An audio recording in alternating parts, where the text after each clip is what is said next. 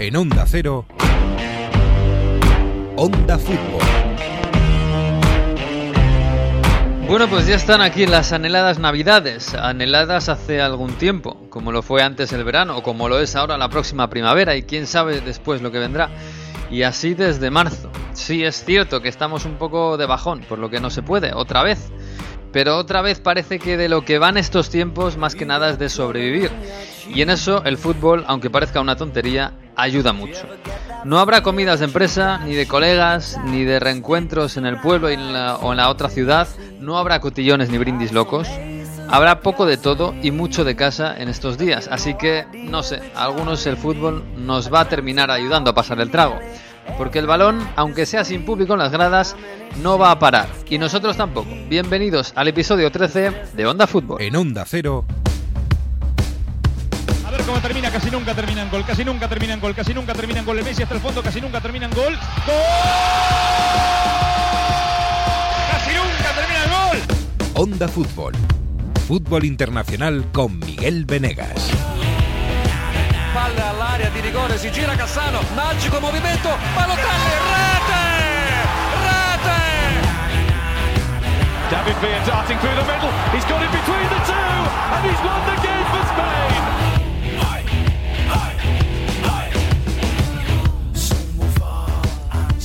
Pues sí, pues ya estamos aquí, ya estamos aquí en Navidad y bueno, pues como si nada, pues aquí estamos viviendo el fútbol que hemos tenido este fin de semana, tenemos esta semana, entre semana, en algunos países, tenemos en algún país, el de siempre, en Inglaterra, el fin de semana, y tenemos en algún país también la semana que viene, entre ellos en España.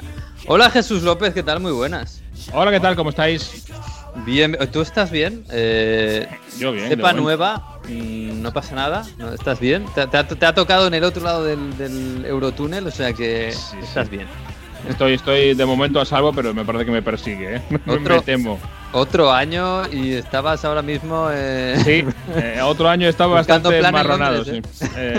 En Londres atrapado. Es un buen año para que no me haya pillado, ¿eh? la verdad, porque eh, yo pensando, obviamente, hay muchos problemas en este año y muchas, mucha gente que lo pasa mal, pero estando allí y te- sabiendo que tienes eh, la Navidad por fin para ver a tu familia y tal, que de repente en- a estas alturas, a 20 de diciembre, te digan que vuelos cancelados y tienes que quedar, eh, es, es duro, ¿eh? Yo me acuerdo mucho de la gente que se quedaba allí en Londres porque es duro.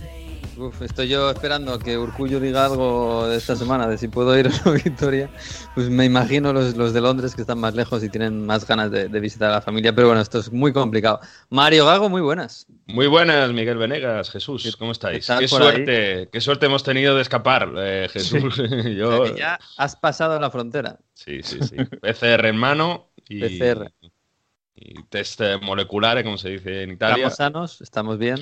Estamos sanos, sí, sí. La verdad es que es complicado y lo que dice Jesús, ¿no? En estos días que, que mucha gente se tiene que quedar, encima cerrando todo, porque en Italia es zona roja los días de Navidad, cierran todos los días festivos y alrededores, cierran absolutamente todo para que te quedes en casa. Puedes, eh, no puedes ver a prácticamente nadie, solo dos personas. Entonces es prácticamente el que se queda en un país que no es el suyo y que no tiene a su núcleo familiar, estar solo. Entonces, eh, sí, eh, vamos a intentar darle compañía con este Onda Fútbol, qué bonito. Pues sí, es duro, es duro, eh, pero bueno, también es lo más responsable. ¿eh? Yo, yo, si no tuviera a mi padre, por ejemplo, que no conocía a su nieto, a lo mejor no me iría a Vitoria. Pero esto, uf, claro, cada, cada persona tiene sus circunstancias. A Alberto Fernández, muy buenas. Muy buenas, ¿qué tal? ¿Cómo Madrid mm, con la niebla que nos acecha. Tú No al se pueblo ve, ya sales al- te vas, ¿no? sal- sales a la calle y no se ve al que está a un metro porque hay niebla. Y, puede jugar al y- pádel. Pero yo creo que esto tiene que ver con, seguramente con la semana negra de Mourinho, ¿eh? De verdad. ¿Tú crees? no- sí, sí, sí, perder, perder contra el Liverpool en el último minuto y que llegue el Leicester y te haga un 0-2, eh, pasar de estar eh, segundo, ahora te ha adelantado el Manchester, eh, te ha adelantado el Everton, en fin, semana Pierde, negra. pierde dos partidos el, el- el Tottenham de Mourinho y hay una cepa nueva. ¿Qué más puede pasarnos a Fernán? Por No, favor. no, es una semana, semana negra, semana negra. Yo quiero Y me decir- despierto y está anulado, pues semana Te negra. digo una cosa, tu, tu amigo Mourinho le ha echado un poco de rostro, yo creo, esta semana, el, el miércoles, ¿eh? porque eh, hizo un partido contra Liverpool muy a defensiva, que a mí me parece bien, porque es, No, en serio. es una de las armas que tiene y, y está muy bien que lo haga, más jugando contra el Liverpool.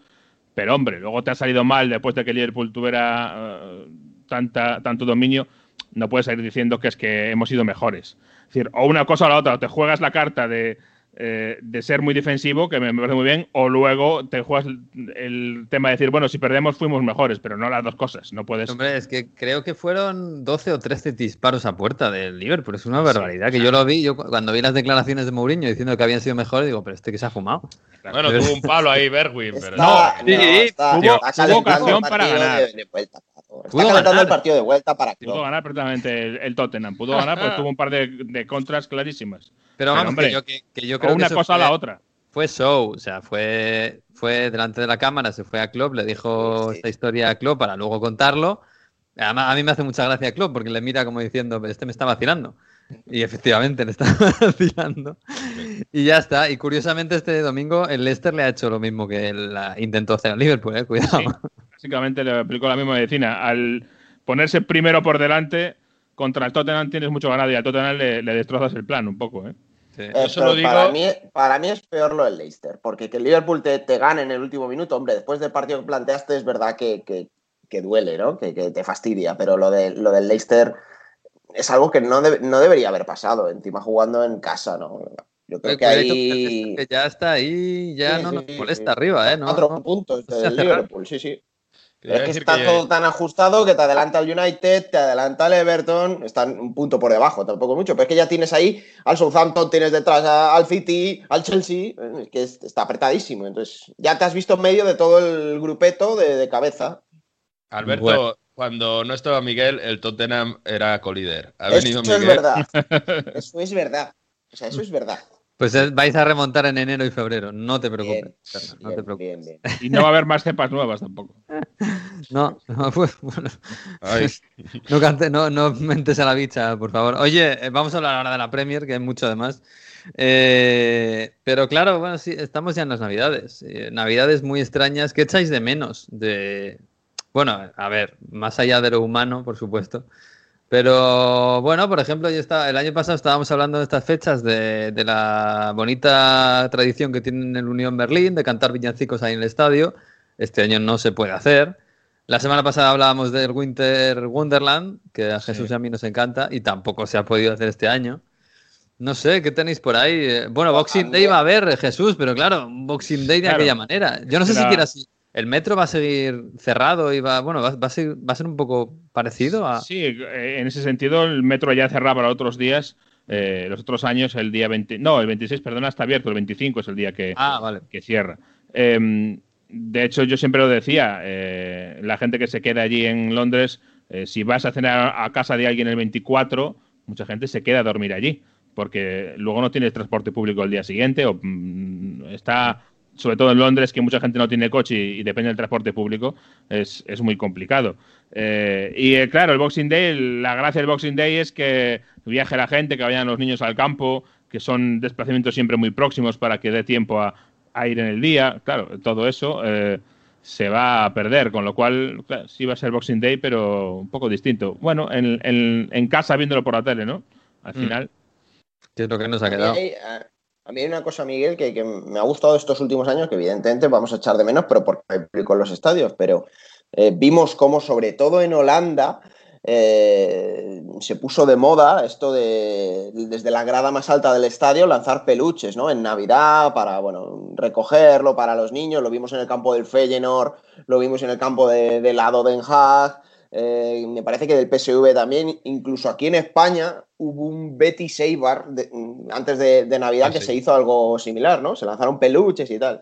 Y todas Mm. estas cosas, aparte de to- tocar la campanita de, oye, que ya estamos en Navidad y el fútbol tiene parte que ver con todo esto, Mm. pues hombre, eso yo lo voy a echar de menos porque es una costumbre mm, que se había cogido en los últimos años, ya te digo, venía de Holanda, pero se estaba haciendo cada vez en más estadios. Me parece que en Alemania también, incluso, y pues hombre, eso, eso este año no lo vamos a tener. Es verdad, es bonito. Jesús, esto de- me estoy acordando ahora también de la gente en Boxing Day vestida de Papá Noel ¿eh? en los Claro. estadios de la Premier y tal. Sí, Que sí, que siempre- muy gracioso este año, nada. Nada, no sé si eh. pondrán algún Papá Noel de, de Polispan ahí en o algo. Al- algo harán y, y de- bueno, es que a estas alturas ya incluso desde antes en Inglaterra, lo de eh, la gente disfrazada por la calle simplemente de Papá Noel o, con los Christmas Jumper, con los jerseys navideños y tal, eso llevaríamos ya 20 días con ello, ¿no? Y, eh, y en el Winter Wonderland, en fin, es, es, una lástima, pero es lo que hay, es lo que nos toca este año. Mm. Mario, ¿en Italia alguna historia que vas a echar de menos o que has echado de menos ya? Es eh, Italia en ese sentido, yo creo es con esta pandemia y todo esto que no te puedes reunir con los amigos, cenas de Navidad y tal, eh, hay poco espíritu navideño. Da la sensación que es Navidad, pero no, no, es mucho Navidad. Yo creo que en España también pasa esto, ¿no? Como que falta algo, esas reuniones, esas cenas de amigos, sobre todo, y obviamente con los amigos, el mercado de reparación del Fantacalcho, ¿no? Eso se echa mucho de menos aquí. Qué romántico eres. pero no, es un poco el ejemplo es un poco el ejemplo de que todo el mundo antes de Navidad y juntarse con los suyos, pues sí, se junta y está el, típico, bueno, pues eh, la excusa del fantacalcho para hablar, juntarte y, muchas veces pues reunirte en grandes grupos y, pasar una, buena noche, tarde, ¿no? Que ahora mismo no se puede hacer. Porque, insisto, eh, los restaurantes se puede ir hasta, hasta este día 21, luego ya nada. Entonces, bueno, es verdad que mucha tradición en tipo eh, grandes eventos navideños no hay, porque es mucho más eh, familiar, yo creo. De hecho, Navidades con Ituoy y Capodano, Nochevieja con Kiboy, con quien quieras. Pero bueno, sí que va a faltar eso, ¿no? Esas em, reuniones de, amigos en torno a, a, estos días que con la excusa del fútbol o con lo que sea, pues te, pues te juntas y, comentas cosas de fútbol, obviamente. Aunque no va a haber fútbol en Navidad este año en Italia, va a parar, yo creo que más que nadie, porque hay jornada el 23 y luego hasta el día 3 no se vuelve a jugar. Sí, pero en Italia, eh, otros años, hasta el Día de Reyes, hasta la Befana, no había tampoco fútbol, ¿no? Paraban incluso un poquito más que en España. Sí, han, incluso probaron la cosa del Boxing Day, que no salió del todo bien. No, como os digo, no, no había esta tradición de hacer cosas en Navidad como hay en Inglaterra. Pero eh, otras veces, justo sí, paraban dos semanas, ahora no se puede, han metido una semana en medio. Va a haber jornada el día 3 y jornada la Befana. O sea que dos jornadas muy seguidas a lo Premier. Lo que pasa es que el Boxing Day se lo han mm. saltado. Hombre, es que yo, yo siempre lo he dicho, ¿eh? y esto en España ha habido los últimos años mucha bueno, mucha tertulia sobre ello. Yo creo que el Boxing Day en España y en Italia, por cómo somos y por cómo vivimos las Navidades, no funcionaría. Porque la gente está en otras cosas. En fin, este año igual no, ¿eh? este año igual la gente no está en otras cosas porque, porque no hay otras cosas. Pero, pero bueno, yo qué sé, yo voy a echar de menos el día 24 en Vitoria, eh, por la tarde hay vinos calientes, eh, que dan los bares gratis. El Mule Wine. Se juntan los amigos antes de ir a cenar y eso lo voy a echar mucho de menos. Bien brulé. Eso existe en todo el mundo. Sí, en Inglaterra, eso yo lo odio. Es el vino caliente este que huele a canela que tira para atrás. con cosas, En Italia también hay. es, la parte que no me gusta del Winter Wonderland, el, vino caliente. lo que pasa es que en el Winter Wonderland tienes que ir y pedirlo y, te lo cobran. Claro, es que en Vitoria es, es, un regalito del, bar al que vas toda la vida y te juntas ahí y brindas con ellos. Es una cosa bonita. en Navidad también era cuando ha habido partidos de, selecciones autonómicas, ¿no? Mucho. Es verdad. Aquí en España, al menos. Euskadi, Cataluña, eh, Andalucía, Galicia, no lo sé, también algún año también. Ha, habido alguno también. Eso, tampoco lo vamos a tener. No, aparte, bueno, este año no hay exactamente parón de fechas. España. O sea No hay fechas. No hay fechas. pero bueno, era también con un poco afán del recaudatorio, para que fuera la familia a verlo, poner una excusa del fútbol en, el parón. no hay parón y no hay público. Tienen aún menos sentido. Claro. Sí, se parón ya, ya molestaban por, en muchos casos por, gente que tenía mucho, mucha carga de partidos, los, los de los grandes. Eh, pero bueno, este año, pues imagínate que no hay fechas directamente, porque el día 29 y 30 tenemos Liga en Primera División. Eh, bueno, eh, la, oye, la semana que viene igual podemos hacer un especial de Navidad, ¿no? Como no tenemos fiestas, no tenemos reuniones prácticamente. Eh, pues podemos venir aquí a hacer un bonus track de, de Christmas, poner el Christmas Song y, y ¿cómo se Canchone di Natale. tú con vino caliente, yo con un café, ¿vale? Bueno, yo el vino caliente no, no sé hacerlo ni quiero. un millón. Me he comprado este año cervezas para la noche buena, más que este año abdico del vino y me he comprado cervezas, cervezas negras, cervezas eh, escocesas, por cierto. Pero bueno, ya os contaré. elitista, elitismo. Ahí... Sí, me estoy haciendo un sibarita del café y de la cerveza. Me estoy, me estoy haciendo mayor. En fin, la culpa es de Ibai, ya lo sabéis. Pero bueno. A estrenar los regalos de Papá Noel entonces el 28. Sí, y de lo lenchero, ¿eh? Que yo tengo, yo tengo lenchero. Vamos, Natale. Bueno, pues nada, a Fernan, que la semana que viene quedamos, ¿eh? La semana que viene hablamos, pero bueno, yo sí, yo sí iba a proponer una cosita, ¿eh? Yo sí iba a proponer un juego que si quieres lo hacemos más tarde, Miguel. Mm, ¿El qué? Hombre, hemos visto el gol de Rafa Leao con el Milan, un gol muy rápido. Han sido. ¿Cuánto ha sido Mario? ¿Cuánto tardó en marcarlo? Seis segundos, ¿no? 6,7 segundos. Sí, 6,7. 6,7 Estaba ahí, segundos. mi- Mr. Chip estuvo ahí cronometrando a décima décima, me dijo. Claro, y con esa excusa yo estaba mirando los goles más rápidos que ha habido en el, en el fútbol europeo, en europeo porque eh, Alexis, Mr. Chip, dijo en Radio Estadio que había superado, por ejemplo, el, que, el gol más rápido que hemos tenido aquí en, en la liga, que ha sido el de Joseba Llorente con el Valladolid en 2008. Vaya por Eh, Dios. hay otro gol, otro gol, sí, sí, sí, Mario, a ti te levantará ahí un poquito de nostalgia. Ha habido otro gol del top 5 europeo también en, en la liga, que se, cuando Seydou Keita estaba en el Valencia en 2014, le marcó un gol al, al Almería a los 7,6 segundos, superando en 0,3 al de Joseba Llorente. Y luego hemos tenido también por el resto de Europa goles rápidos. El de Shane Long en, en 2019, que en la Premier League que le marcó eh, en un Watford Southampton. Eh, más goles, el de, el de Kevin Boland en, en Alemania en 2015, que le hizo al Bayern de Múnich jugando en el Hoffenheim a los eh, 9 segundos. Y hay otro, que es el que le hizo Michel Río en 1992 en Francia, eh, y ya nos tenemos que remontar hace muchos años, pero sigue siendo el gol más rápido de la historia de, de la Liga, ¿no? Y bueno, yo qué sé, yo os iba a preguntar qué otros goles, aunque no sean de este récord, os acordáis vosotros que hayan sido muy rápidos. A mí, el, a mí el de Leao me recordó mucho al de Ronaldo al Atlético de Madrid. Eh, es verdad que falta sí. el regate, el, el caño que le hace a Simeone, eh, Ronaldo, pero además por donde entra, perfilado un poquito a la izquierda, como entra haciendo una diagonal y como un tiro, me recordó bastante al de Ronaldo, que no sé cuántos segundos fue, pero, pero me recordó mucho. Yo estuve en el de más, no Llorente. entra ¿eh? en este top 5, ¿eh? Yo estaba en el de Llorente en el estadio y de hecho yo creo que no lo vi, no me acuerdo exactamente, pero justo estaba, acababa de empezar el partido. Yo creo que estaba otras cosas, yo no sé si estaba pidiendo hacer, no sé. Eh, pero sí, sí, me acuerdo que fue nada, ocho segundos, que fue también muy, muy rápido. Y en Champions yo me acuerdo uno de Under de la Roma, eh, pero es verdad que así tan rápido yo creo que es más culpa de la defensa, porque no, no puede ser que, que, que te pillen tan despistado estaba, seguro, el Sassuolo. La pena es que no, eh, no era inicio de, de partido, pero yo me acuerdo del gol de Jika Haidi de la Niebla, ¿os acordáis? Directo desde saque de, Ah, sí. de centro. Ah, sí. Lo malo es que ese no fue el tipo de partido, sino fue después de un gol, eh, de encajar un gol, metió ese gol. Eh, claro, no veía nada el portero, era, era Dutruel, si no me equivoco. Eh, con toda la niebla, no, no recuerdo ahora. Mm. Eh, y claro, no, no, sí, Dutruel fue posterior a esto. Sí, fue No- posterior. No, podía ser. Ah, fue, fue el Sarawi el mío que decía, Ahí. perdón, ¿eh? que acabo de Bueno, verlo. Maradona, Maradona la marcó uno así, también en un saque de centro, que además hizo dos toques así en el aire y disparó. Bueno, Miguel, y en, en la Premier, eh, he comentado el de, el de Shane Long que, que marcó en Vicarage Road para, para el Southampton. Eh, ese gol superó al el que hasta entonces era el gol más rápido de la historia en, en Inglaterra, que lo marcó Leslie King. Tardó 9,9 segundos eh, en un Bradford Tottenham en el, en el año 2000.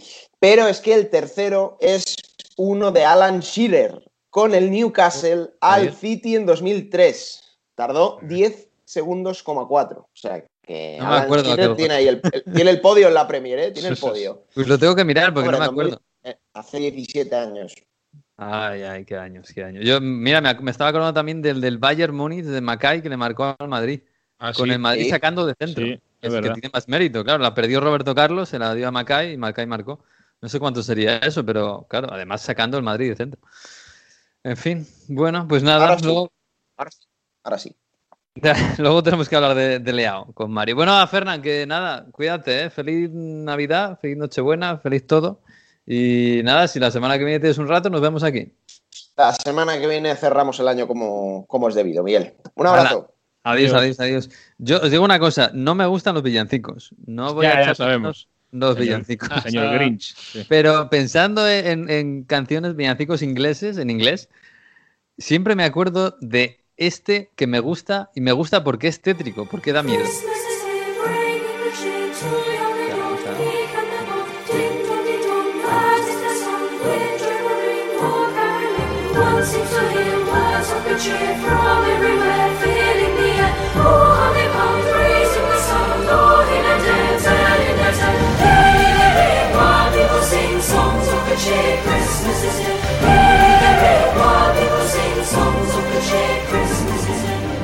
Claro que a mí este villancico me recuerda a Solo en Casa, que es Claro. cuando escuché por vez. Solo en casa y además lo utilizan con propósitos eh, dramáticos, ¿eh? porque es que venían los, los policías corruptos a, a por el pobre, ¿cómo era? Por Kevin. ¿Esto en, en UK, esto suena o así como el tamborilero de aquí o no? Sí, sí que suena, sí. Sí que suena, la verdad. Aunque, ya que no te gustan los villancicos, la semana que viene te voy a traer el de los Factory para que no te. A Eh, ver. aquí, aquí no va a sonar María Carey. No, no, el No, de, no, esa no, el de los Factory otro. Ah, vale, ya sé cuál dices. Sí, sí. Bueno, eso está, está simpático. Está bien, está bien, está bien. Bueno, oye, eh, sí, sí. Eh, semana grande de Liverpool, claro. eh, es que cada semana el fútbol de- del 2020, del confi- tras confinamiento, es una absoluta locura. Hace unas dos semanas estábamos hablando del- de la cabeza de la clasificación con el Everton, con el, Aston Villa, el Southampton. Y ahora mira la clasificación y parece que el Liverpool ha vuelto a. No el año pasado, ¿no? Que era un poco exagerado. Pero otra vez ha cogido. Ha cogido la linde. Nadie tiene detrás, parece, intenciones de seguir su ritmo. Y parece que no tiene bajas. Y parece que no estábamos hablando de que tenían problemas atrás, de que Van Dijk se, nota un montón, etcétera, etcétera.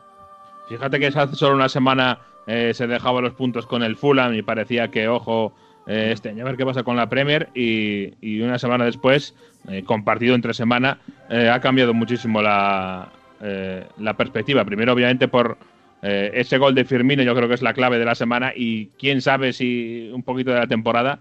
El gol de Firmino en el minuto 90 en el descuento contra el eh, eh, Tottenham entre semana fue la clave para ganar ese partido, para eh, darle un golpe moral enorme al Tottenham, que yo creo que lo ha vuelto a, a pagar ante el Leicester, que es otro equipo muy difícil de, de jugar y de batir. Y el Liverpool además ha ganado su partido el fin de semana con eh, total y absoluta suficiencia. Así que se destaca un poquito. Y dentro de cabe, como estaba todo tan apretado, claro, el Tottenham pierde dos partidos y es que de primero se va al quinto puesto, nada menos. Eh, y se han colado ahí Everton, fíjate, United. El United, que hablábamos hace dos semanas del partido gris contra el City, que estaban fatal los dos. El United, si gana el partido que tiene pendiente, se pone segundo. Claro, es que ha ganado dos seguidos y, y se ha puesto. Ha hecho una, una semana también muy buena el equipo de, de Solskjaer y se vuelve a ir arriba. Es decir, al final, eh, si el Liverpool no afloja, pues eh, se quedará ahí, pero segundo, tercer, cuarto puesto está más eh, increíble y más disputado que nunca. Fíjate que está el Tottenham ahora quinto, el City séptimo, el City séptimo, ojo, y el. Arsenal decimoquinto. Es, es tremendo. Sí, sí, es tremendo. Y bueno, ya no sé si, no sé si esta semana, fíjate que, el- que le dieron el, el, el The Best, el mejor entrenador de- del año a Jürgen Klopp, totalmente inmerecido. Y yo no soy sospechoso, ¿eh? pero, pero lo que haga es que este año lo de Flick es un escándalo. Lo dijo Eh, él, ¿eh? Lo dijo él también. El propio Klopp claro. dijo que le parecía que tenía que haber sido Flick. Es que es normal, sí, además, sí, sí, además lo, lo- eso lo dijo antes, ¿no? Y luego después dijo que, que no era el mejor entrenador del mundo, ni mucho menos, etcétera. Es que es normal. Pero casi casi estamos en la semana otra vez de, de, de Klopp mea colonia, porque eh, decide sa- dejar a Salah fuera del equipo en el partido del sábado, le mete y, y le mete en la segunda parte con 0-4 para que se divierta un poco y Salah se divierte, mete dos golazos, eh, da una asistencia y es el mejor del partido, un tío que entra con 0-4 en el, en el campo.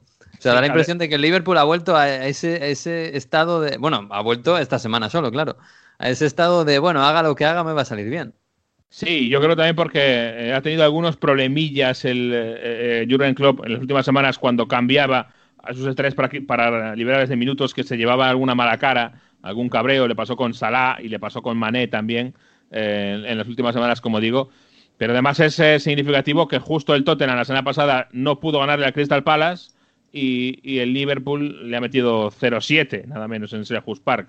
O sea que ahí también hay un, un, eh, una pequeña simbología, ¿no? Y además de esa semana grande que dices del club por todo lo que cuentas, ayer por la noche fue la tradicional, ya lo hemos contado alguna vez aquí, la tradicional gala de la BBC en las que eligen el Sports Personality of the Year, los premios eh, del deporte. Este año el gran trofeo, el gran premio fue para Lewis Hamilton, campeón obviamente de la Fórmula 1 y que ha batido todos los récords de, de Schumacher, pero luego además el mejor equipo fue el Liverpool. Estaban eh, en, eh, en el escenario, eh, gracias a eso, tanto Jordan Henderson, que era otro de los finalistas del premio principal, el capitán, como Jürgen Klopp, por ese premio al, al equipo. Y pasó, en la voz de Gary Lineker, el presentador, pasó esto.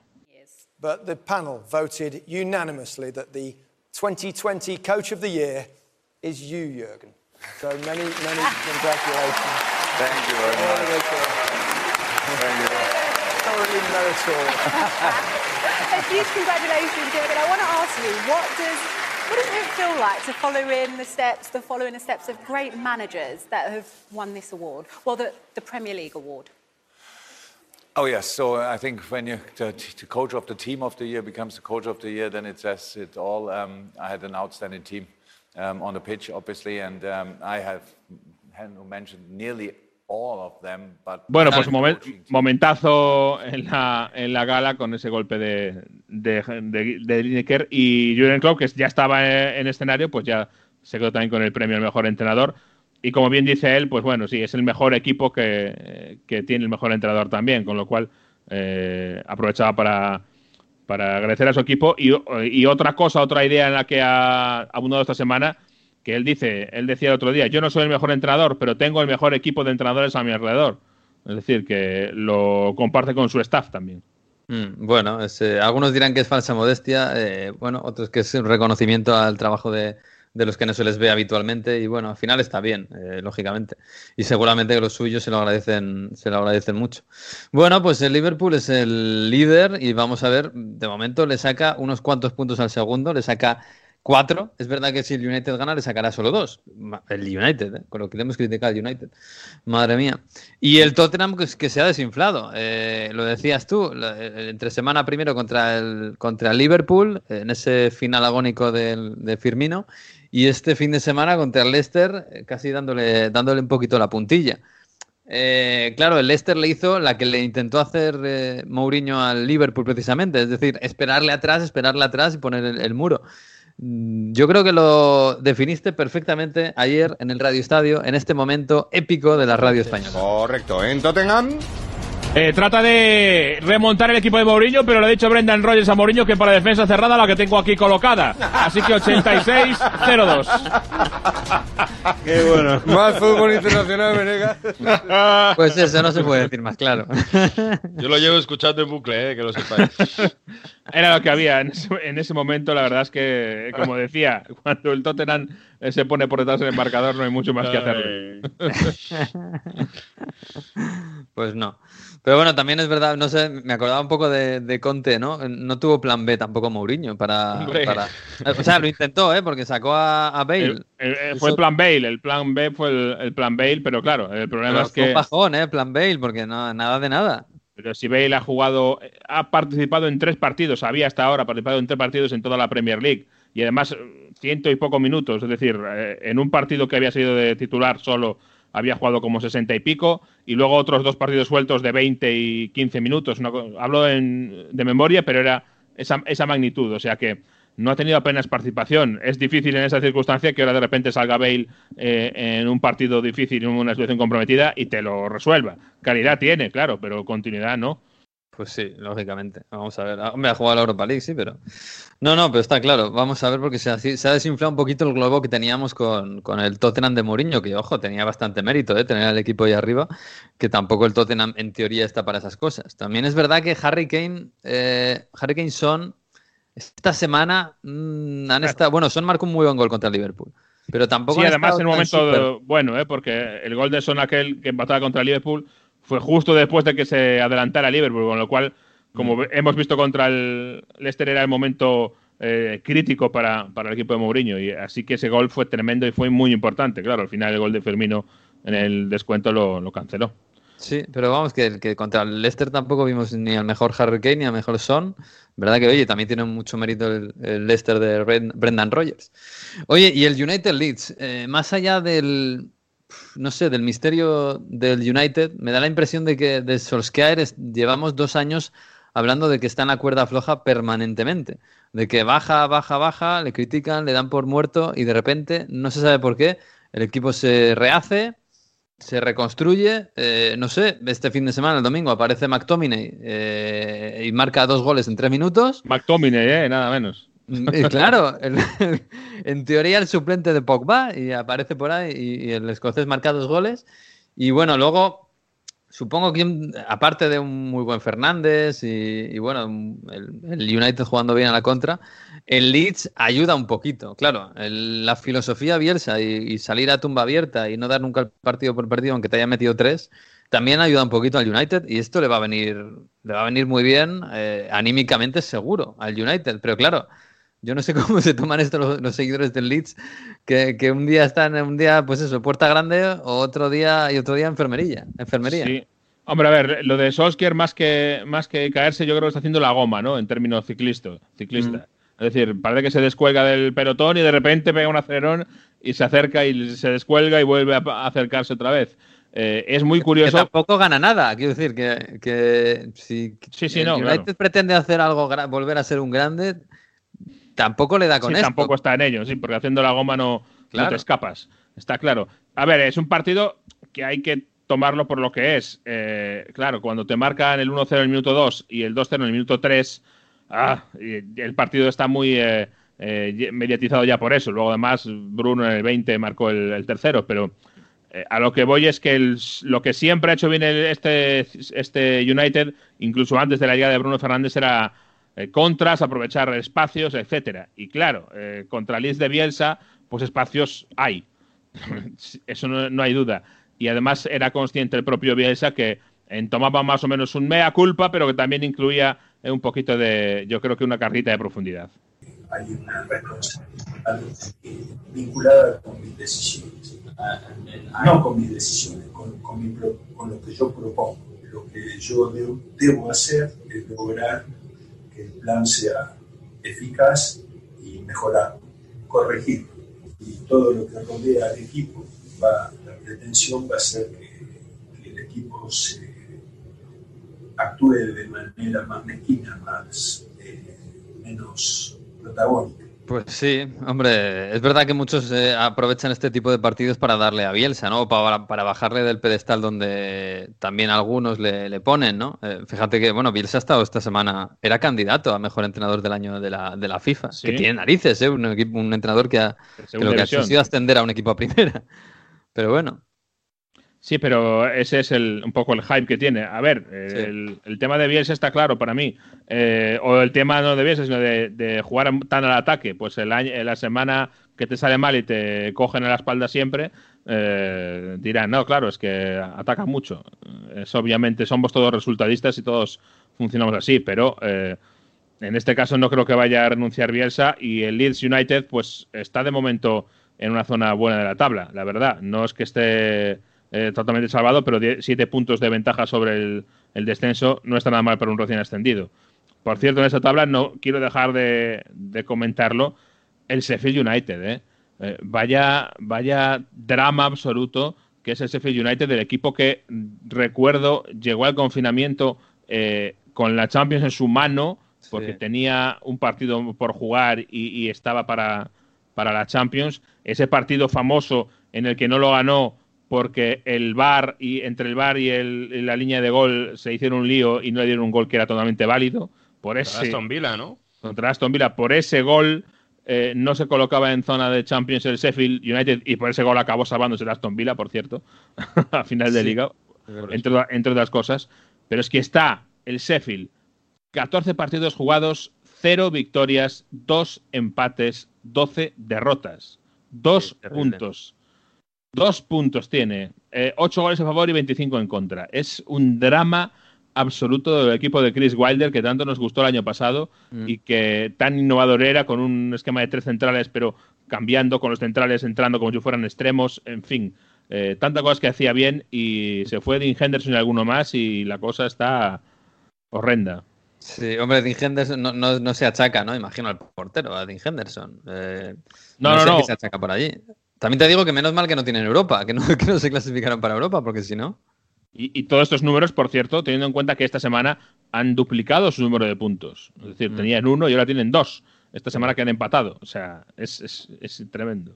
Sí, sí. el- bueno, es también lo que tiene la Premier, ¿no? Que, que con los mismos jugadores, fíjate dónde están, dónde estás un año y dónde estás otro. Oye, el, el- rápidamente, eh, lo de Arteta ya huele a un... out. Sí, la de Arteta, yo no creo que se vaya a ir ahora, o que le vayan a echar, mejor dicho, porque es el peor momento. Eh, la, eh, la Navidad yo creo que le protege en ese sentido a Mikel Arteta, porque pensar ahora en hacer un cambio de entrenador es, es complicado, pero la verdad es que eh, las señales que emite el equipo son muy, muy malas, son preocupantes y, y tiene, como digo yo, creo que este mes de propina Arteta, o si quieres de oportunidad para darle la vuelta a las cosas, pero uh, se- es duro, ¿eh? Eh, Es duro ver al Arsenal, es duro ver, este equipo lo rápido que se ha, que se ha ido deteriorando en muchísimas cosas. Eh, ni defiende bien, ni ataca bien. eh, tiene intención, yo no creo que sea una cuestión de falta de compromiso, la verdad. Incluso a veces malentendido, porque ha sufrido varios, varias expulsiones en las últimas semanas como un exceso de, de agresividad malentendida. Pero a mí la verdad es que no sé si, si acabo de verle la salida a esto. Es verdad que esto es fútbol y de repente eh, ganas un partido con un gol que le da en el trasero al portero y entra para adentro y a partir de ahí cambia la cosa. Pero es verdad que ahora mismo el Arsenal, además de no tener juego, tampoco puede que tengas demasiada suerte y todo lo que le puede salir mal, le va a salir mal. El otro día contra Everton 2-1 una derrota eh, con eh, eh, el autogol de Rob Holding. Eh, en fin, eh, eh, un Rob Holding, por cierto, que hizo un partido, madre mía, eh, eh, para, para olvidar. No sé, es difícil ver cosas, cosas prometedoras o cosas esperanzadoras ahora mismo en este equipo. La caseta en el banquillo, en fin. Sí, sí, sí. El nombre que suena para reforzar al Arsenal aquí en Italia es un tal Christian Eriksen. Parece que es el favorito para llevarse al hombre que no ha cuajado con Antonio Conte. Hombre, un, hombre con, con esa técnica que no ha surgido en Italia, yo creo que al Arsenal un poco de ayuda le puede, le puede dar. No sé si harán ese esfuerzo económico, pero tiene pinta que puede mejorarlo, ¿no? Hombre, sí, le vendría muy bien un jugador como Eriksen, desde luego. Sí. Eh, porque además ni William ni Pepe el otro día, que fueron los titulares en, en zona de creación, acabaron de convencerme mucho. Eso sí, vamos a ver si Eriksen acaba en el, quiere ir al Arsenal. ¿eh? Recordemos que se acaba de ir del Tottenham. Christian Eriksen. O sea, Sí, no nos y el- y el olvidemos de esto. Arsenal el año que viene a Europa no tiene pinta de que vaya a ir. No tiene pinta, ¿no? Bueno, Vamos a ver. jugar iba a jugar, al menos juega. Sí, eh, eso- eso seguro. Y asistencias a Aubameyang le daría, seguro, pero hay mucho camino ¿eh? por delante, mucho, mucha cuesta que subir. En fin, bueno, hoy vamos a poner un villancico de estos, no sé cómo catalogarlo, no quiero decir la palabra hortera, pero bueno, italiano. Hortera, hortera. Si chiama Abdul, il mio babbo Natale con le di renna nuove. Dietro la stazione al solito pilone, Tunisi mi aspetta. Bueno, Mario, ¿canzone di Natale o qué? No es un villancico, que os gusta ahí el tema villancicos. No es un villancico, he traído algo alternativo. Esto es de Zen Circus, un grupo así un poco alternativo que en Italia la verdad que está, tiene bastante tirón. Y en esta parte habla de cómo es una cena de Natal un poco surrealista o, fuera de lo normal, porque dice, bueno, eh, esta cena de Navidad está siendo, esta comida de Navidad, mejor dicho, dice, está siendo soporífera, así que voy a llamar a Abdul, que es mi babo natale, y este me trae unas cosas para aguantar todo este pranzo di Natale, porque entre el primero, segundo, el segundo primero y toda la comida familiar no lo aguanta. Así que voy a llamar a mi babo Natale Abdul que me, que me ayude para, para soportar esta soporífera pranzo de Natal. Bueno, algunos se sentirá identificado seguramente. Bueno, este año lo tienen más fácil, ¿eh? quien, quien no tenga muchas ganas. Pero, pero sí, oye, eh, teníamos ganas de, de hablar con un, con un jugador de- del Sassuolo, que esta, esta temporada está haciendo fantásticamente bien. eh, igual que las últimas, también te digo, que por eso está yendo a Europa los últimos años, ¿no? Con un jugador que, que bueno, que ya ha dado algunas vueltas por Europa jugando al fútbol, eh, que es español, aunque juega para otra selección, y que, bueno, que ayer es verdad que jugó un ratito solo, pero que está haciéndolo bastante bien en el Sassuolo, ¿no? Es Pedro Bian, es uno de los centrocampistas más importantes del Sassuolo y es un hombre que aporta muchísima solidez al centro del campo, además tiene experiencia respecto a tantísimos jóvenes que tiene en ese, ese Sassuolo de Cervi y yo creo que nos puede explicar muy bien esta realidad futbolística que es un pequeño oasis donde hay mucho italiano de vez en cuando, donde se intenta jugar eh, mucho al fútbol y que es muy interesante. Bueno, pues eh, se les saludamos, que además estará ahí a punto de, de- de vivir una Natalia un poco diferente. Hola, Pedro Bian, ¿qué tal? Muy buenas. Muy buenas. ¿Qué tal? ¿Cómo estás? ¿Qué tal por allí? Pues bastante bien, la, la verdad. A pesar de, de la derrota de ayer, la verdad que está yendo todo bastante bien. Mm, Bueno, hombre, Sassuolo, estábamos hablando. A mí Mario siempre me está diciendo, oye, hay que hablar más del Sassuolo, porque claro, en España no le damos tanta bola y es un equipo que está casi ya todos los años en Europa, que juega muy bien, que juega muy ofensivo, muy agresivo y que está además ahí Pedro Bian, que, tenemos que dar un poco de bola. Eh, sois, bueno, yo ya no sé si sois uno de los equipos de moda de, Italia, porque casi casi estáis asentados arriba. Sí, la verdad que principalmente muchas gracias. Me alegro de que querráis hablar de nosotros y personalmente de mí. Eso me alegra mucho. Y en Italia, la verdad que, bueno, estamos empezando a hacernos conocer. Al final ya sabes que todos estamos acostumbrados a escuchar siempre los mismos equipos arriba. Y últimamente el Sassuolo está molestando y la verdad que si consiguiésemos asentarnos esta temporada, creo que ya no nos verían como eh, el equipo del pueblo. Eh, Mario, eh, fíjate que a Pedro Bian le recuerdo que le entrevistamos en, en Radio Estadio hace ya muchos años, cuando era un chavalín que tenía 17, 18 años, estaba en la Sampdoria y estaba empezando a jugar y decíamos, "Joder, ¿qué hace ahí un, un tío de Alcalá de Henares en, en el- en la Sampdoria, eh, que va a triunfar? Después de, de esa, de su paso por la cantera del Atlético de Madrid, ahí ya Sí, sí. En esa Sampdoria que, que también fue en el equipo revelación en su momento, porque estuvo también compitiendo ahí arriba. Y, bueno, después de pasar en Inglaterra, ha vuelto a esta realidad que es el Sassuolo, ahí en ese centro del campo con Locatelli, un centro del campo, lo decías tú, juega muy bien al fútbol. Y, Pedro, eh, yo no sé cómo de Chervi os, os, eh, os dice, ¿no? Que tenéis que ir a presionar siempre arriba, que tenéis que ser protagonistas. La verdad que habéis sido el equipo que más fútbol ha propuesto en este inicio de, de Serie A 2020-2021, ¿no?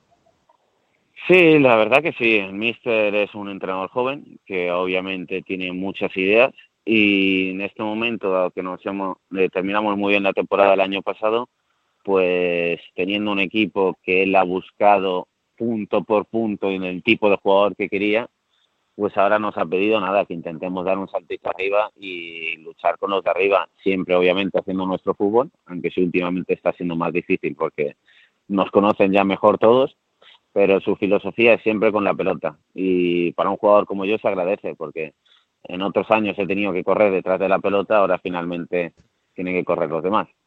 Oye, eh, a nosotros eh, últimamente hablamos mucho del Atalanta, eh, también de vez en cuando también del Sassuolo. Eh, a ti cuando llega el típico, que no es italiano, típico español, inglés, y te dice, "Jo, el fútbol italiano es muy defensivo, no me gusta.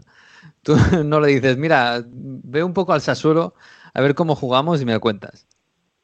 Pues te diré la verdad, últimamente la gente, desde que me dieron esa sola el año pasado, porque me vine a jugar aquí, muchos se han quedado sorprendidos. La verdad que mi cambio a venir a Italia es sobre todo porque empiezo a ver que hay cambios en el fútbol italiano. Y si los números no, no me fallan, eh, estos dos últimos años los números en cuanto a goles ha subido bastante y a espectáculo. Todos los equipos intentan hacer mucho más fútbol, está habiendo muchísimos más goles. El equipo que nos está representando a nivel de fútbol ofensivo es el Atalanta. Entonces creo que ya no es el fútbol típico italiano de antes que se, llama, se llamaba el catenaccio. Últimamente todos los equipos quieren mejorar porque para jugar luego en Europa mm, últimamente no es suficiente solo defender. Desde luego.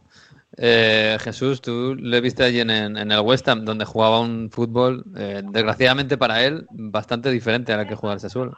Sí, bueno, eh, durante los años tuvo varios entrenadores distintos, ¿no? Varios estilos, pero a mí me interesa sobre todo, Pedro, de tu peripecia eh, en el West Ham. Eh, eh, tú viviste un cambio histórico, que es abandonar Upton Park e irse al, al Estadio Olímpico. ¿Cómo fue aquello? Imagino que un shock, ¿no? La verdad que te diré, tenía mucha ilusión de ir al nuevo estadio porque, sabes, te regalan nuevos sueños, una nueva idea, un campo muchísimo más grande, eh, para más afición, para un jugador como yo que viene de, viene de una ciudad como Alcalá es pequeña, encontrarse en un estadio como ese era, no sé, como jugar la Champions. Pero el año que vi la historia de ese estadio y vi la familiaridad que tenía la gente con el estadio y todos los que venían a jugar ahí, eh, lo que representaba el estadio, el respeto que la gente le tenía, pues luego me dio mucha pena el último partido que jugamos contra el United, que ganamos, y la afición se comportó como la afición a la época, que hicieron mucho ruido, hubo música, bengalas. En ese momento me di cuenta de lo que estábamos dejando atrás. Eh, estábamos dejando lo que es la verdadera historia del club. Pero bueno, últimamente vemos que los grandes clubes que quieren crecer hacen ese cambio, como también lo ha hecho el Atlético Madrid y otros clubes. Entonces, pues bueno, había que aceptarlo, pero para la afición fue bastante traumático. Y nuestros inicios en el nuevo estadio se vieron, fueron un poco difíciles. Es que yo, yo me acuerdo de sentarme en el primer partido que fui a ver el de West Ham United en el nuevo estadio y decir, pero bueno, es que, es que estoy lejísimos. No, no veo el campo desde aquí casi. Yo no sé si los teni- teníais la misma sensación, pero ya sabía que, que estaba más lejos, pero el sentarme allí en aquella zona de prensa, eh, el- la sorpresa fue enorme. O sea, una Pues sensación extrañísima. igual, igual para nosotros, porque acostumbrados a que el campo inglés, la cercanía de la afición, Además, Upton Park, nada con, menos. que con, con el entrenador lo hablábamos mucho. De hecho, luego eh, el año siguiente taparon la pista ciclable mucho mejor, pusieron un poco de verde porque decíamos que nos parecía incluso el campo más grande. No Claro. sabíamos por cuál motivo, pero nos parecía mucho más grande. Intentaron disimularlo de alguna manera, acercarlo un poquito más, pero ¿sabes? La pista no, no se podía esconder mucho más. Oye, ¿y quién fue el jugador que se equivocó el primer día del partido y se fue a Upton Park y tuvo que dar la vuelta? Porque recuerdo que hubo alguno, ¿eh? No, no, no, no, voy- no voy a, no voy a hablar mal porque, porque eso, eso es un amigo grande, pero más de uno tuvo algún problemita. Se dice el pecado los ser pecador. Sí, fue, fue Correcto. público. alguien- yo recuerdo que lo dijo alguien. No recuerdo ahora, pero sí, Eh, sí, lo- en los público, ¿eh? primeros días, más de algún jugador lle- llegó tarde al estadio porque ¿sabes? La, la costumbre de ir siempre al mismo estadio, pues sin querer se, se le pasó y se fue al estadio viejo. Oye, eh, Pedro, eh, has, has estado en la Sampdoria, un equipo que, que, bueno, defendía, salía bien a la contra y tal, pero que te tocaba más defender. Has estado en el West Ham, un fútbol muy diferente al italiano, mucho más directo, pues seguramente con muchos vaivenes, pero no, no era un equipo como el que ahora estás, como el Sassuolo, un equipo más ofensivo, eh, como decía Mario, muy, muy de. Eh, eh, ¿Ahora estás más a gusto eh, en cuanto a tu fútbol, el fútbol que te gusta a ti? ¿Estás ahora disfrutando más que antes o, bueno, cada experiencia es distinta? Digamos que principalmente cada experiencia es distinta. Eh, suele pasar que cada vez que te toca una situación uno se adapta a ella e intenta vivirla de la mejor manera, pero es la primera vez que empiezo a entender y a respetar mucho más a los grandes clubes, porque veo que no es fácil cada partido intentar jugar con la misma identidad y tener siempre el balón y ser ofensivos. Y nosotros este año, yo personalmente lo estoy viviendo. El míster quiere todos los partidos, sí o sí, jugar el partido, ir a presionar, tener la pelota, jugar desde abajo. Y eso totalmente es mucho más difícil que lo que hacía yo a la época, que era concentrarnos en cerrar espacios y salir al contraataque. Con lo cual, a nivel personal, está- creo que esto me está forjando más como jugador.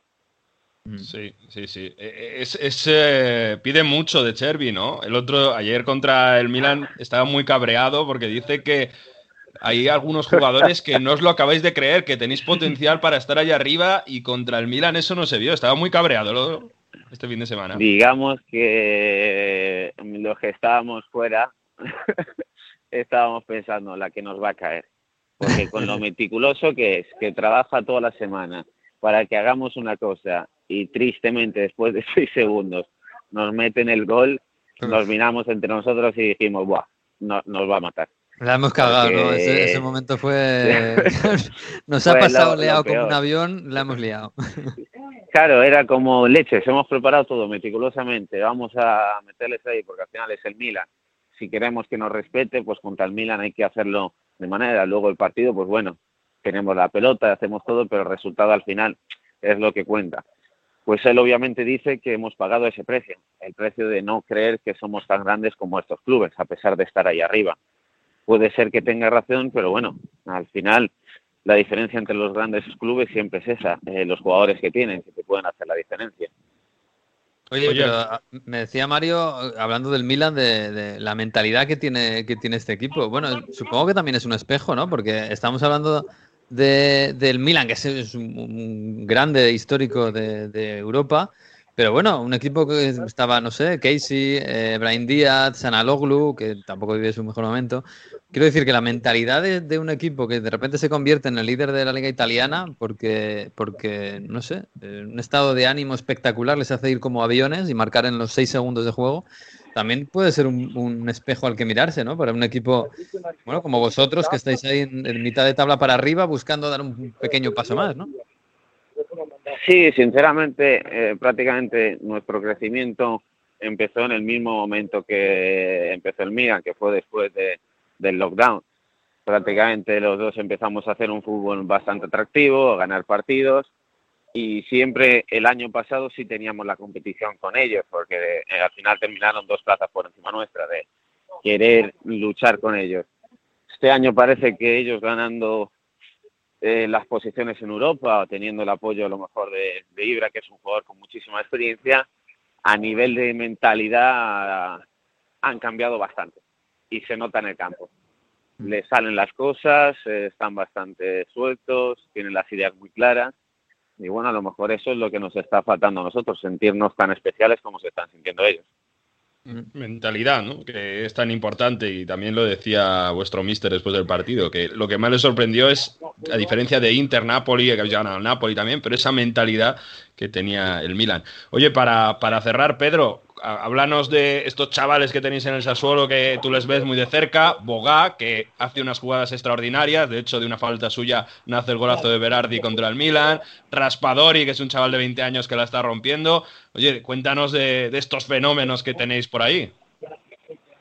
Pues digamos que tenemos un grupo de eh, jugadores bastante jóvenes que tienen mucho futuro, la verdad, y con el estilo del míster, pues eso destaca muchísimo más. Eh, Boga, obviamente, no hace falta que hablemos mucho de él, porque el año pasado creo que demostró que muchos partidos los gana él solo. Raspadori es un jugador, pues, pues muy útil, que puede jugar como delantero, segunda punta, que sabe leer bastante fútbol. Locatelli, que ya es un- prácticamente nuestra representación. Atrás tenemos a Marlon, que también jugó en el Barcelona, el cual con el balón en los pies es bastante inteligente. Yo me quedé sorprendido, si te soy sincero, cuando vine, porque vi que el equipo jugaba muy bien a pesar de que no teníamos los nombres que, que pueden tener los grandes clubes. ¿Ves a Locatelli para un grande ya? Porque eh, ya le están cayendo ofertas ¿eh? a Locatelli. Yo le sigo empujando todos los días y le digo que si sigue así antes o después me va a tener que enviar alguna que otra entrada. Ya, bueno, sí, estábamos, es, es una de las grandes esperanzas del fútbol italiano. Eh, pero ese equipo está muy bien hecho, ¿eh? muy buen cuidado desde hace ya muchos años. Eh, bueno, es verdad que, que con cierto dinero subió a, pri- a primera división, pero pues, se han hecho muy bien las cosas, ¿eh? poco a poco. Oye, y, la Navidad cómo se vive en Italia? Porque claro, estamos ahora con este otro lockdown, más o menos. ¿cómo, ¿Cómo la vive? ¿Este año no tenéis Boxing Day vosotros en Italia? ¿Vais a No, no, se, se, se quitó, jugamos el 3 de enero, eh, el 23 jugamos el último partido y la Navidad, pues bueno, eh, en lo que es lo deportivo les hubiese gustado volver a proponer el Boxing Day, pero Ah, al sí. final por diferentes motivos no se pudo. Eh, este año todo es muy extraño, creo que para todos. No, no nos damos cuenta de lo que estamos viviendo y, y- y es incluso difícil programar. Así que aquí en Italia lo estamos viendo un poco como en España, eh, esperando nuevas noticias que podría cambiar todo en cualquier momento. A nivel de fútbol, el míster, que ya le conocemos, eh, sabemos que nos mandará algunos vídeos nos mandará deberes. Qué bien. Y, y nada, intentaremos volver pues de la mejor manera. Todavía esto no ha terminado. El miércoles me toca la Sampdoria, así que vuelvo a casa Hombre, y a terminar de la mejor manera el año. Partido especial, ¿no? Para ti, desde luego. Sí, para mí lo es siempre, bastante. Al final pasan muchos años ahí y volver siempre pues es como mi segunda casa. Sí, sí, sí. Bueno, y ya es, es de donde, donde empezaste en, en el fútbol italiano y por eso tienes acento italiano, que ya no te queda casi. ya acento de. Madrid no tienes, ¿eh? Tienes acento italiano. No, la, la, la, la verdad que no, es que, ¿sabes? Como últimamente hablan mal de nosotros los de Madrid, pues tengo que esconderlo. Bueno, Pedro, pues nada, que, oye, que acabes bien el año, que ganes a la Sampdoria, eh, que no te ponga muchos deberes el Mister, que la Navidad, aunque sea en casa y con lo justo justo con los tuyos, pues eh, también hay que descansar un poquito. Y bueno, y si no, pues a ver vídeos, oye, que tampoco, como no hay fiestas, como no hay tampoco mucho que hacer fuera, Correcto, no se puede ir a ninguna parte, no hay ningún problema. pues nada, en vez de ponerte una serie, una peli, te pones el próximo rival y te lo, y te lo empollas bien, ¿no? Nada, me pongo a los niños como rivales y adelante. Ah, qué bien, qué bien. Ahí te haces tu táctica en el salón. Fantástico. Bueno, Pedro, que muchas gracias, ¿eh? que te seguimos y que nos alegra ver que estás disfrutando del fútbol ahí en el Sassuolo y sobre todo por, desde aquí nos alegra ver al Sassuolo. ¿eh? Y aquí pues como el Atalanta, como el Sassuolo, como, como el Leeds, el Dortmund y todo esto que en Europa está surgiendo y que nos alegra un poquito el fútbol. Así que un abrazo. ¿eh? Pues mu- muchísimas gracias y felices fiestas. Igualmente. Chao, Natale. Bueno, Mario, pues el Milan sigue, ¿eh? Fíjate que yo hubo un momento este, este- esta semana que, el- entre semana, más que el fin de semana, que pensaba que igual se caía, se caía, se caía, pero ahí sigue. ¿eh? Y, y fíjate que el, el gol de Leao eh, dice mucho de lo que es este Milan, ¿eh? Eh, Muchísimo. Porque estaba preparado, ¿eh? No, obviamente una cosa así no sale de forma improvisada y lo, dijo el propio Rafael Leao, el gol más rápido de la historia de los campeonatos eh, nacionales eh, europeos. Pues eh, es, una, es un golpe sobre la mesa. ¿Por qué? Porque llega después de que se confirme una nueva lesión de Zlatan Ibrahimovic en el gemelo que le va a tener fuera hasta después de la primera semana de enero, por tanto, salvo milagro, no va a llegar al Juve Milan del día 6, el día de la Befana, que va a ser un partido importante también para ver cómo evoluciona el, el liderazgo o no del Milan. Partido Por- clave, sí. Exacto, entonces es, bueno, había un poco de, de- de derrotismo, ¿no? Un poco de pesimismo en el Milan después de esa nueva lesión de Ibra, después de dos empates consecutivos. Alguno había dicho, no, es que Rafael Leao eh, no tiene, no puede ser el, el delantero suplente de, de este Milan, así que vamos a ir al mercado. El Milan tiene que ir al mercado de enero para contratar a otro, otro delantero, porque si Ibra nos falta, falta gol, pues pum, marca Rafael Leao. Y, y luego también para demostrar que son un grupo de nuevo muy intenso, porque la primera parte del Milan juega muy, muy intenso, dominan a uno de los equipos más intensos que decía Pedro, ¿no? Como intenta jugar siempre al fútbol, pues le domina con intensidad, con un gol anulado y luego con un Teo Hernández que, que también eh, era clave, ¿no? Cuando sale así al contragolpe, pues eh, arrolla a los rivales. Y, y es que es eso, el Milan es un grupo de chavales que con muchísima intensidad, con ganas de hacerlo bien y sobre todo muy unidos, lo demuestran que, que pueden estar ahí arriba. Lo decimos siempre, eh, futbolísticamente no tienen argumentos para estar arriba, pero en este clima que se ha creado, con fiesta en el autobús, ese vídeo que salió, ¿no? Con Sanaloglu y, y, Mm. y sobre todo con, con esa unidad, pues eh, ahí están, haciendo las cosas muy bien. No, es que el- el- esto de que el fútbol es un estado de ánimo es que se ve en este Milan. El Tal Leao, cual. la primera media hora del Milan, Leao parecía wea. ¿sabes? Y, y Sanaloglu, no sé, Boban o, o alguien, o Savicevic. O sea, era, era tremendo. Y ves a este equipo, ves a Teo Hernández, que bueno, sí, ya el año pasado venía haciendo estas cosas de vez en cuando, ¿no? Pero a ver hasta dónde llegan, oye, si les, si este subidón de adrenalina les, les dura mucho, pues oye, a lo mejor estamos ahí con el Milan, el Inter, la Juve, eh, a lo mejor el Napoli, por ahí hasta el final de temporada, ¿eh? Ojalá. Fíjate, Pero- fíjate que el Milan tenía una media de edad este, este partido contra Sassuolo que era poco más alta de 22 años. De largo, la más baja de los grandes eh, eh, campeonatos europeos. Tremendo. En fin, bueno, eh, parece que el, el fútbol vuelve a Milán. eh, tremendo. Con el Milan ahí líder. eh, y detrás está el Inter, que se mantiene, aunque claro, con otra cara, ¿no? No sé si se- seguramente, aunque los números le, le tienen ahí arriba, detrás del Milan, eh, el estado de ánimo es completamente diferente, ¿no? Es que jugaron a la misma hora el domingo el Milan y el Inter a las 3 de la tarde. Y sobre todo la primera parte, eh, el contrapunto entre una y otra era tremendo, ¿no? Porque si tú estabas viendo un poco los dos partidos, veías a un Milan que iba a 100 por hora y a un Inter que jugaba contra la Spezia en casa que iba pues a una velocidad de, trote cochinero prácticamente que, bueno, hacía preocupar mucho a los interistas. El partido se sacó hacia adelante en la segunda parte con el cuarto gol de la temporada de Hakimi, pero tuvo que llegar en una contra contra el Spezia. Es que en la primera parte apenas llegaron ocasiones. Entonces, bueno, luego al final le ayuda un penalti que hay una mano de Enzola, delantero en área propia, siempre problemas o siempre peligro, pues Enzola, que es uno de los delanteros que lo está haciendo muy bien en este inicio de campeonato y que está ayudando al Spezia a estar fuera del descenso por ahora, cuatro puntos por, por encima del descenso, pues al final esa mano y, y el 2 a 0 para luego el, el penalti final, el, gol final en los últimos minutos donde se relojó el Inter. Pero la clave de esto es eso, que el Inter gana seis partidos seguidos en Serie A, sí, está solo a un punto del Milan, sí, está solo está a tres puntos por encima de la Juve, pero jugando al fútbol, argumentos, y es que pasó entre semana contra el Napoli. Ellos más prácticamente Conte puso el equipo para aguantar, para hacer una paz armada contra el Napoli, pero en un rechazo se encuentra un penalti 1-0 con uno más pidiendo la hora ante un Napoli que era mucho mejor. Pero lo dice Conte, los resultados llegan. Es verdad que necesitamos más ferocidad, dice, más agresividad o más personalidad, pero de momento, pues oye, equipo rácano, pero segundo ahí en, en, en la serie. Sí, haciendo lo justo, lo justo, lo justo para ganar, pero gana. Entonces al final, Exacto. claro, Conte puede sacar pecho, que está pues está segundo, ahí justo detrás del Milan. Y porque Sobre el Milan, todo, sí, porque el. Milan sacó el partido el otro día entre semanas y no estaría líder. Exacto. Y, y iba a decir, sobre todo han, Conte lo que ha encontrado de nuevo es una defensa que por fin le da garantía. Si te, acuerdas al principio de temporada cuando estaba ahí Kolarov, que algún error grave había, eh, que si probaba de Ambrosio atrás, no. Bastoni, Debray, Skriniar.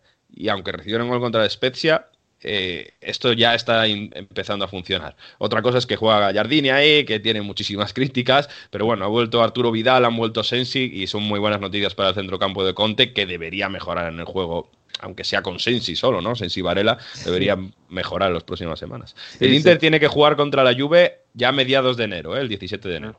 Sensi que digo que ha vivido un año bastante, bastante malo, ¿eh? con lo bien que acabó el año pasado. El 19, el 20 ha sido un año bastante malo, a ver si se recupera. Pero sí, ya te decía yo que el, el plan B de Conte, que nos, no nos quería decir, eran defensas.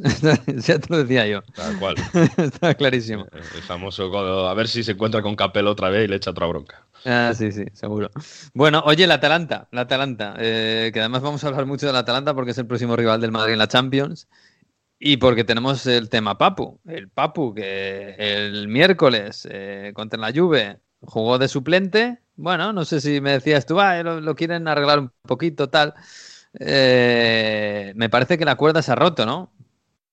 La familia Percasi entre semana tuvo ese acercamiento para que Papu, bueno, pues sabiendo que era capitán, que es el capitán y que es muy importante para el equipo, intentar arreglarlo.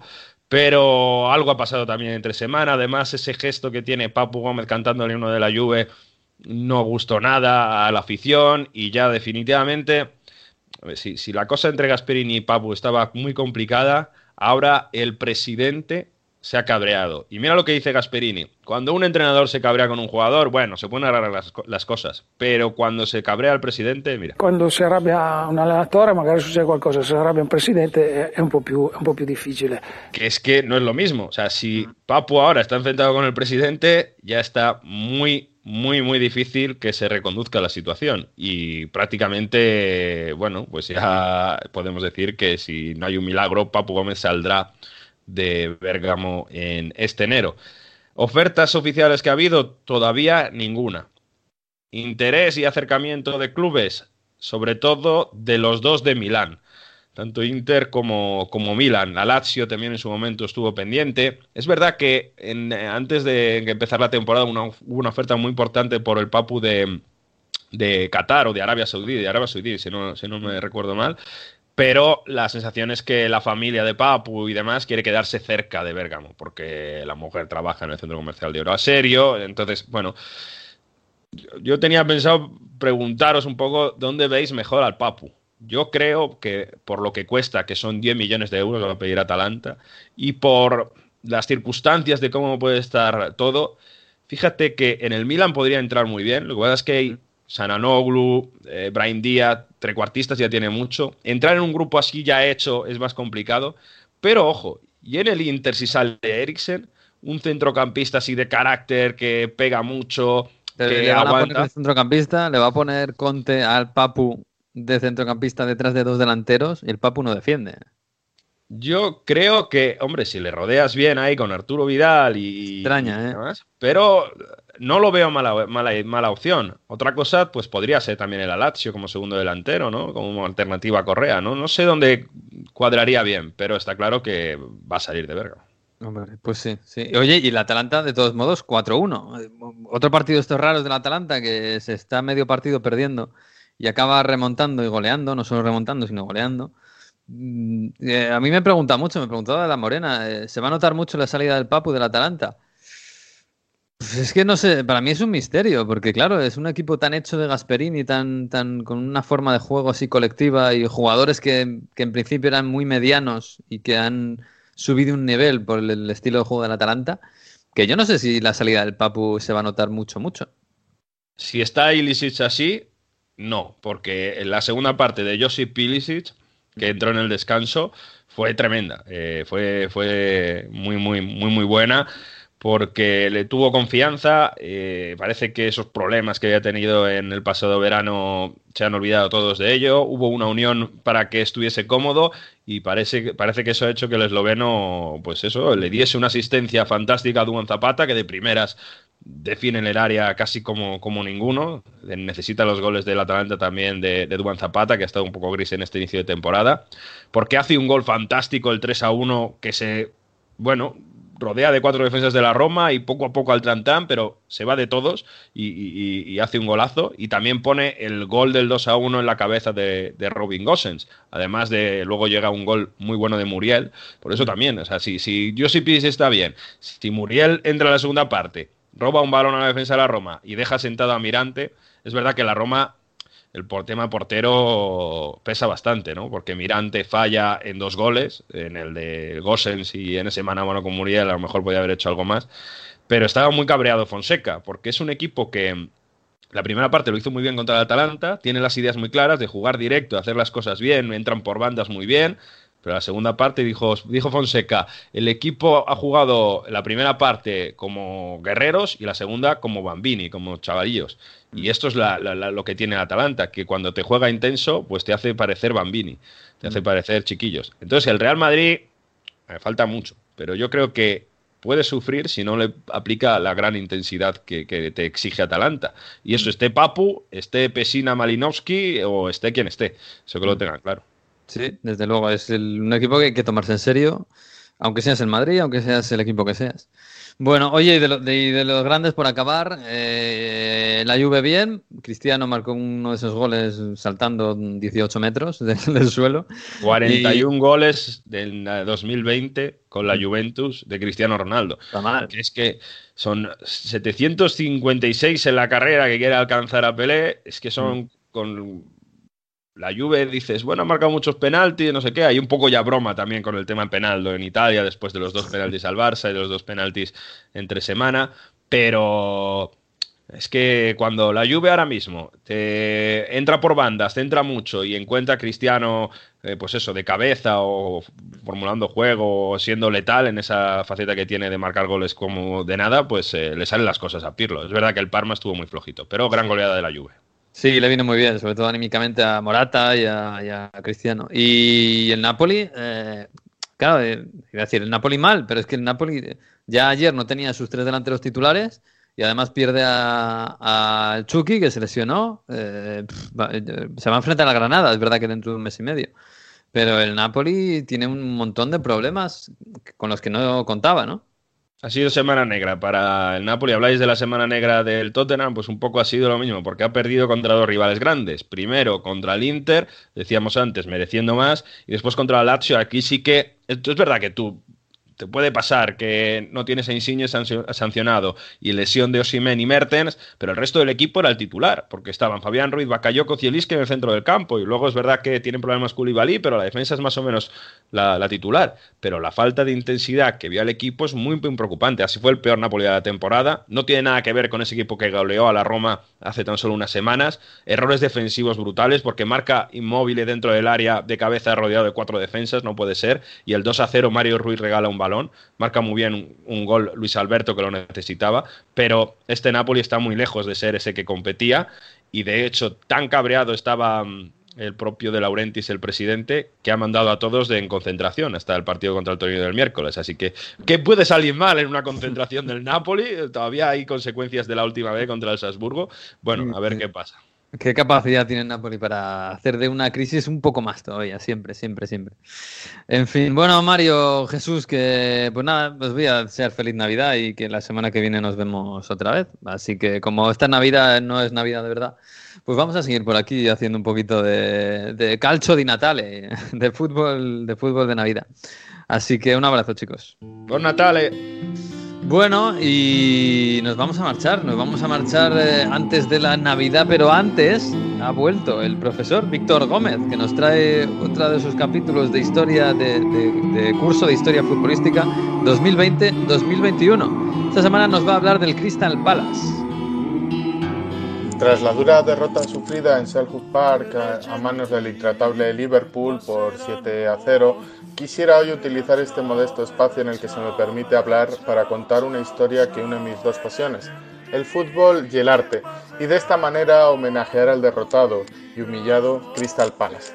Seguramente muchos de ustedes haya- se hayan fijado alguna vez en el escudo de este equipo inglés o hayan intentado entender qué significa eso de Palacio de Cristal, pues humildemente me permitiré contarles su historia.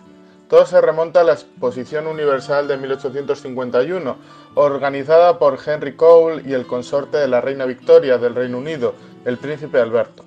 En este marco, el arquitecto Joseph Paxton construyó un enorme edificio en Hyde Park que alber- albergaría dicha exposición. Se trata de una de las obras emblemáticas de lo que conocemos como arquitectura del hierro del siglo XIX. En plena revolución industrial, Gran Bretaña quería mostrar al resto de potencias su importancia en los cambios tecnológicos que se fueron sucediendo años atrás y su pujanza económica. Este gran espacio diáfano y funcional se levantó con el fin de albergar toda una serie de productos, maquinaria e inventos venidos de todo el mundo, en los más de 6.500 expositores disponibles.